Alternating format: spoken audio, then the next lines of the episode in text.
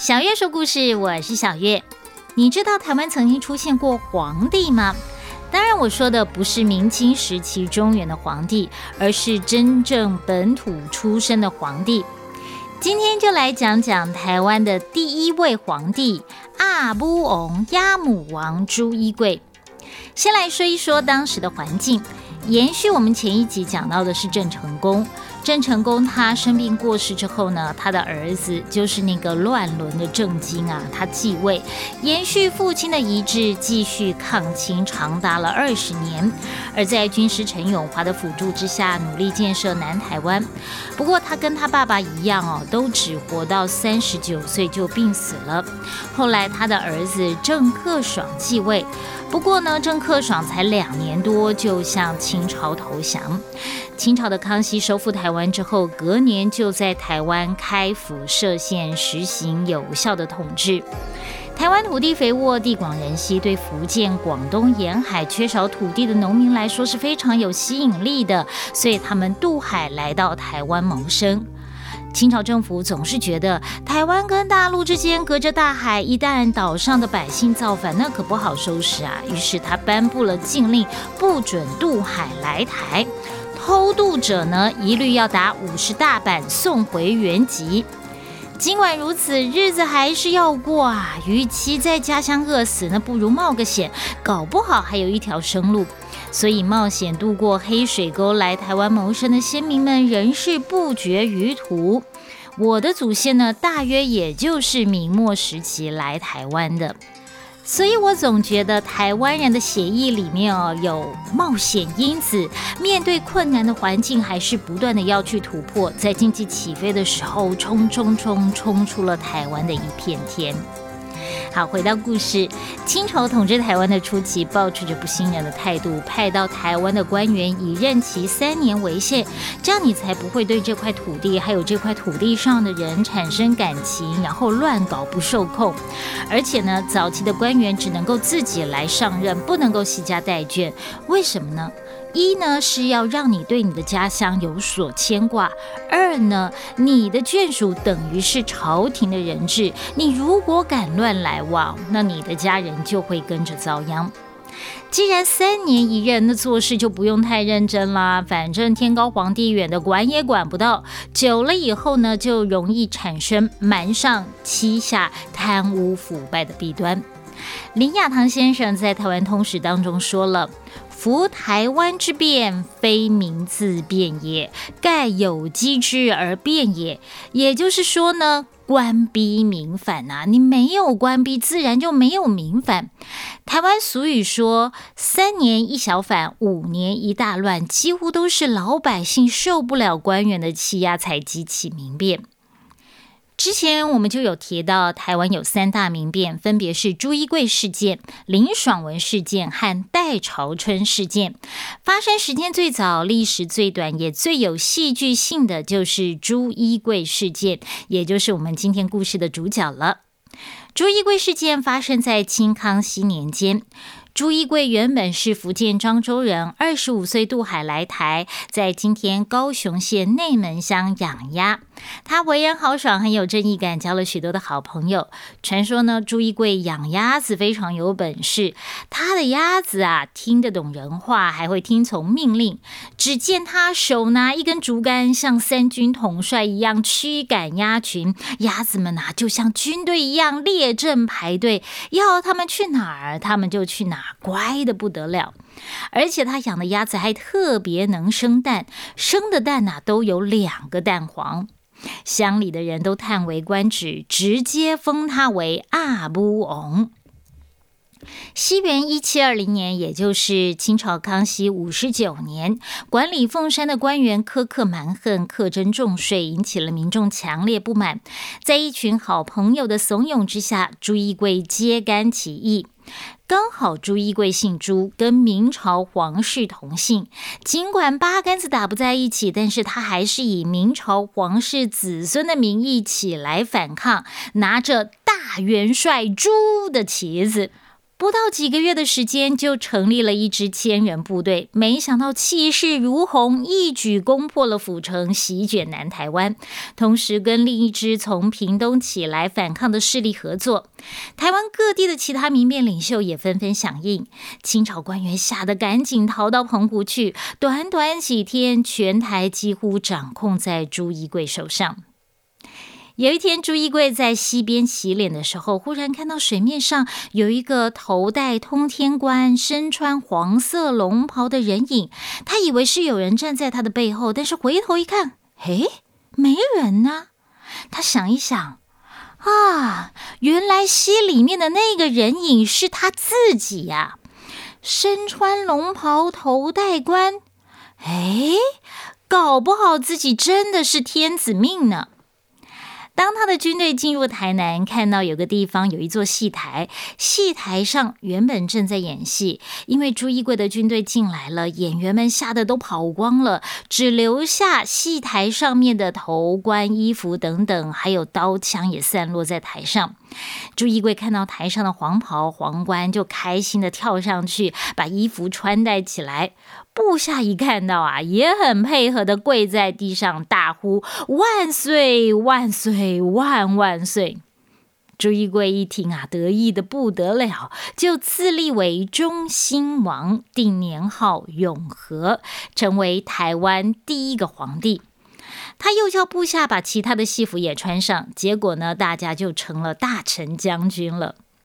有一种说法是，朱一贵自己都没有料到自己的反抗行动会这么的顺利，因为胜利来得太突然了。开国之前都还没有时间准备好服装，要封的官员又太多，衣服凑不齐，那只好拿戏服来代替，甚至还出现了头戴明朝的帽子，身穿清朝的衣服那种好笑的场面。不管怎么样呢，这个场景看起来很欢乐，也很滑稽。但是开心的时光总是咻一下就过去了。他们刚迎来胜利的花朵，但是那个花朵就枯萎了。朱一贵这一帮人都是农民，连大字都不识得几个，哪有什么管理国家的能力呢？在封官败爵的戏码演完之后，就因为利益分配不均，内部发生矛盾，又跟南部的客家村爆发冲突，使得客家族群倒向了清军。四月起义，六月中就被清军打败，短短一个月的皇帝梦就这样结束了。朱一贵被抓到北京，隔年二月就被凌迟处死，结束他三十三年短暂而又不平凡的一生。但是对当时的台湾民众而言，不可不说是一段传奇了。民间流传一首歌谣：头戴明朝帽，身穿清朝衣，五月称永和，六月还康熙。朱一贵最后是在搞阿布也就是今天嘉义县太保市被抓，因而也留下了“阿布翁里搞阿布西楼几条”的俚语，就是呢，你进入这里，你逃也逃不了了。而后民间传说，朱一贵死了之后，天上的玉皇大帝感佩朱一贵的忠义精神，就敕封朱一贵为台南州城隍绥靖侯。这是百姓无奈心情的投射。现在台南市开山路上的城隍庙，庙里面有三位城隍，其中一位城隍就是朱一贵，这是全台唯一以朱一贵为主神的城隍庙。而在朱一贵起义失败两百多年之后，也就是大约一九七七年时，在高雄县内门乡有乡民感应到天上圣母指示他们要在朱一贵起义的地点旁边建造一座阿波翁俗，就鸭母王祠，取名为新安宫，主祀天上圣母和朱一贵。新安宫里面的朱衣柜神像非常的特别，他的胸前挂着一副算盘。庙方的人员说，这副算盘是阿波翁降基的时候只是要挂上去的，是用来算人的官运还有财运。神像旁边写着“台湾皇帝封官四财四福平安”，因为非常灵验，所以吸引了不少外地人前去参拜。庙外的朱义贵文化园区设立他的石雕塑像，还有一个池塘，据说是他当年养鸭子的池塘。另外还有一口井，是当年朱义贵起义军居住饮水用的古井，称为中兴王井。朱一贵事件之后，清朝治理台湾的态度还是没有改变，民怨一直累积，到后来又出现了两次更大的民变。在清乾隆期间的林爽文事件是规模最大的。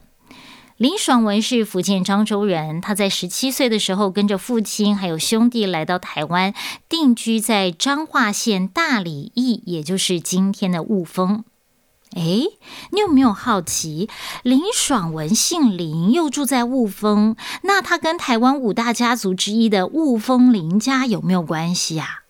有，当然有，他们都是同一个家族的，所以才会住在同一个地方。林爽文来台之后，曾经担任过彰化县的捕快，但是因为看不惯官场上的贪污腐败，就辞职不干了。他以赶车当苦力为生，努力的工作，慢慢的就累积了财富。后来向同族的宗亲租田来耕作，生活才逐渐稳定下来。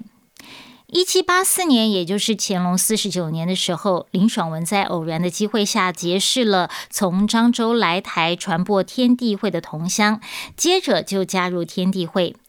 两年多之后，他被公推为大哥，声势更上层楼，名气响彻全台。当时的人民对官员剥削贪污的恶行深恶痛绝，加入天地会的人就越来越多了。在中国本土，满清本来就很忌惮以反清复明为号召的天地会，当然也不允许台湾天地会的存在。于是派兵讨伐，很多村庄被烧，无辜的妇孺被杀，民怨沸腾到了极点。于是林爽文就揭竿起义，以除贪抗清为目标，在一七八七年一月率众起来抗暴。攻进了台中的大墩，两天之后呢，就攻陷了彰化县城，杀了当地的官员。接着一路人马往北攻下了竹堑，也就是今天的新竹市。